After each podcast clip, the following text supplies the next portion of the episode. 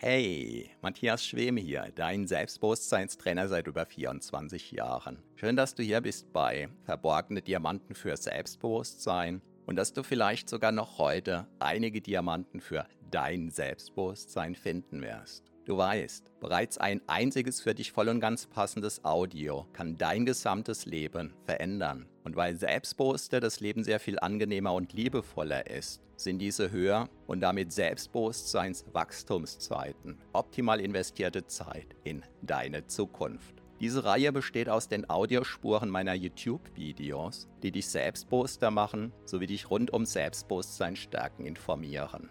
Bereits kurz nachdem ein neues YouTube-Video erschienen ist, kannst du hier die Audiospur hören. So wie der stete Tropfen den Stein höhlt, stärken diese Rohdiamanten dein Selbstbewusstsein. Zum Glück sehr viel schneller. Keine Sorge, ein zu viel gibt es nicht. Und solltest du mal dabei einschlafen, kann das die Wirkungen sogar noch vertiefen. Meinen Hauptpodcast findest du auf selbstbewusstseinpodcast.de. So, ganz viel Spaß mit deinem von Episode zu Episode wachsenden Selbstbewusstsein wünscht dir dein Selbstbewusstseinstrainer Matthias Schwem. Du fühlst dich manchmal klein gegenüber deinen Chefs oder ganz allgemein gegenüber sogenannten Autoritäten? Dann ist dieses Video vielleicht genau das Richtige für dich. Hallo und herzlich willkommen.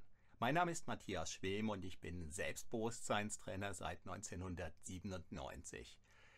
Ich hatte definitiv ein Autoritätenproblem der Gestalt, dass wenn ich zum Beispiel im Finanzamt unterwegs war, ich oft tendenziell eher auf dem Flur auf und ab ging, als dass ich die Angst überwunden hätte, an der Tür, wo ich eigentlich hineingehen wollte, zu klopfen, um einfach einzutreten.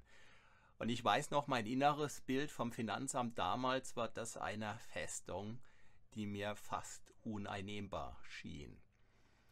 Und ähm, lange dachte ich, das ist es in Anführungszeichen ganz normales Thema im Rahmen des sich unsicher fühlens. Und mein Selbstbewusstseinswachstum, mein Persönlichkeitswachstum, das hatte im Lauf der Jahre, nachdem ich eben auch ganz viel getan habe, immer mehr zugenommen, aber mein Thema mit Autoritäten, das wollte sich irgendwie nicht lösen. Und irgendwann habe ich eine Technik kennengelernt, die vom Prinzip her relativ leicht ist. Allerdings äh, braucht es ein paar Stunden, bis man diese Technik, wenn man sie selbst lernen will, eben gelernt hat. Und dann kann man sie immer noch nicht mit sich selbst anwenden.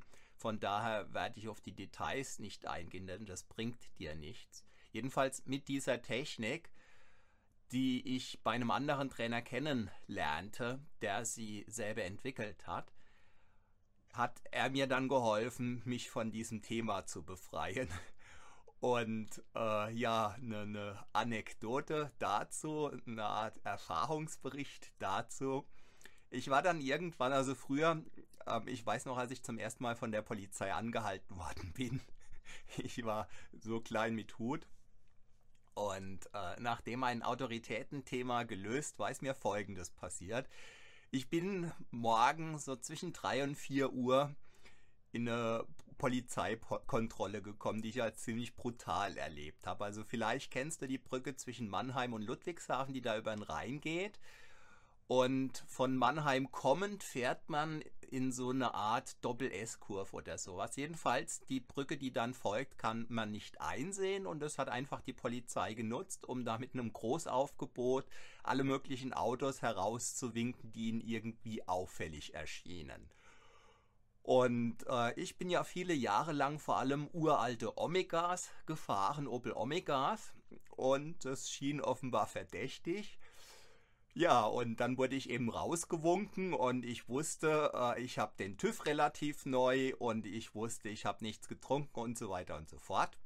Und ja, habe also tendenziell in mir geruht und habe gemerkt, ein Polizist und eine Polizistin, die da auf mich zukamen, mich angesprochen haben, die waren ziemlich geladen. Also ich habe das als, als ziemlich aggressiv erlebt und ich wurde dann um Führerschein und Fahrzeugpapiere gebeten und natürlich um den Verbandskasten. Und äh, jetzt solltest du vielleicht wissen, ich bin viele Jahre lang Rettungsdienst gefahren und wenn mir etwas im Auto wichtig ist, dann äh, Verbandsmaterial vorzuhalten. Der Polizist ging mit Taschenlampe bewaffnet um mein Auto herum, hat Profil, Profiltiefe sich angeschaut und so weiter. Und die Polizistin die war in einer gewissen äh, Distanz zu mir und ich hatte den Eindruck, äh, sie rechnet mit irgendwas Brutalem von meiner Seite. Keine Ahnung. Jedenfalls, ähm, ich machte dann natürlich den Kofferraum auf, um den Verbandskasten zu holen, überreichte ihn ihr, sie schaute kurz drauf und sagte dann ziemlich aggressiv, der ist abgelaufen. Und dann sagte ich, ja, und wie Sie wissen, besteht keine Nachrüstpflicht. Das wusste ich durch meine Rettungsdiensterfahrung, weil ich eben viele Jahre lang Erste-Hilfe-Ausbilder war. Und ähm, das hat sie nicht entspannter gemacht. Und in dem Moment dachte ich, naja, die Arme, die tut einfach nur ihren Dienst. Es kann ja sein, dass ich eine Handgranate irgendwie im Kofferraum hätte oder weiß der Geier was. Und ähm, ich denke, ich habe trotzdem angemessen reagiert, aber wollte dieser Polizistin sozusagen emotional die Hand reichen und habe ihr gesagt, ich habe aber noch einen Verbandskasten im Auto, der ist noch innerhalb von dem Datum, ob sie den auch sehen möchte. Äh, den wollte sie aber nicht sehen und tatsächlich hatte ich noch mindestens zwei weitere Verbandskästen. Also im Regelfall habe ich drei oder vier Verbandskästen in meinem Auto. Ja, und ähm, ich bin dann also wieder in mein Auto eingestiegen, bin ähm, entspannt losgefahren mit einem Lächeln und habe dann so diese Situation auf mich wirken lassen, dachte, Hammer, äh, vor Jahren hätte mich diese Situation klein gemacht, richtig klein und zwar letzten Endes vollkommen ohne Grund.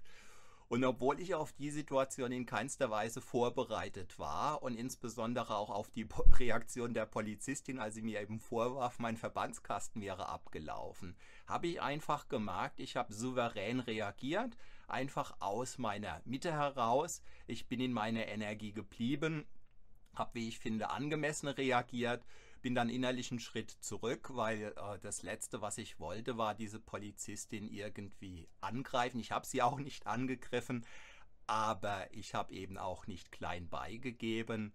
Und äh, gedanklich habe ich mir auf die Schultern geklopft, weil ich einfach wusste, diese Situation gerade eben war für mich ein Erfolgserlebnis, nicht dahingehend, dass ich sozusagen über die Polizei triumphiert hätte, das wäre irgendwie das Letzte, was ich wollte, sondern weil ich einfach aus meinem Erleben heraus, nach meinem Erleben angemessen gehandelt habe, angemessen reagiert habe auf eine Situation, auf die ich eben nicht vorbereitet war, und weil ich wusste, Jahre zuvor wäre ich zu dieser automatischen Reaktion noch nicht mal im Ansatz fähig gewesen.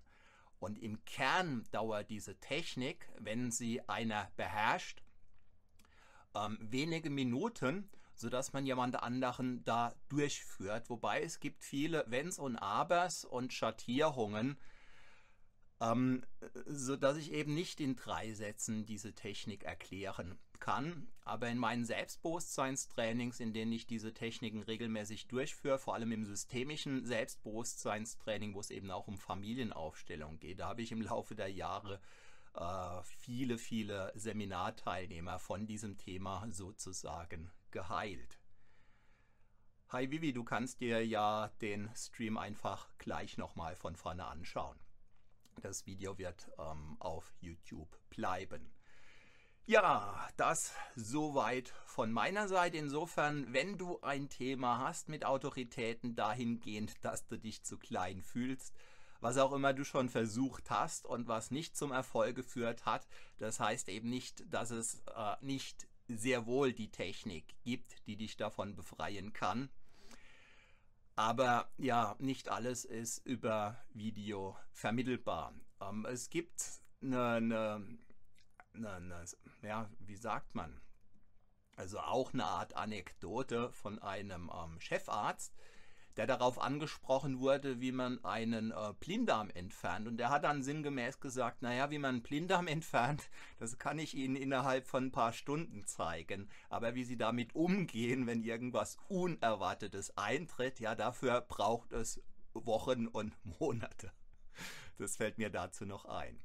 Ja, wenn dir dieses Video gefallen hat, dann zeig es mir mit einem Daumen hoch. Abonniere diesen Kanal, um nie wieder eines meiner Videos zu verpassen. Ich bedanke mich recht herzlich für deine Aufmerksamkeit. Schau auch mal in die Links unter diesem Video. Und ich freue mich sehr, wenn du auch morgen hier wieder mit am Start bist. Mein Name ist Matthias Schwem.